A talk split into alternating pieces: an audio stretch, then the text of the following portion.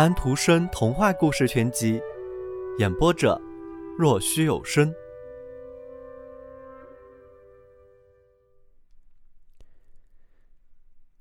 第十七页。听月亮说些什么？我看到一个海军军官学员当上了海军军官，头一回穿上神奇的制服。我看到身着舞会华服的年轻姑娘。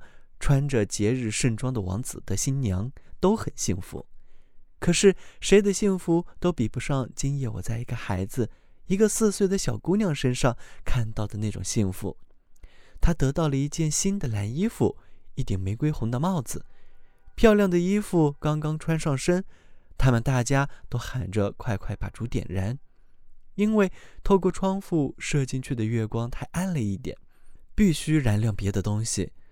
小姑娘笔直地站在那里，就像一个玩具娃娃，手臂不安地从衣服里伸出，手指分开。啊，她的眼睛，她的整个表情闪烁着多大的幸福！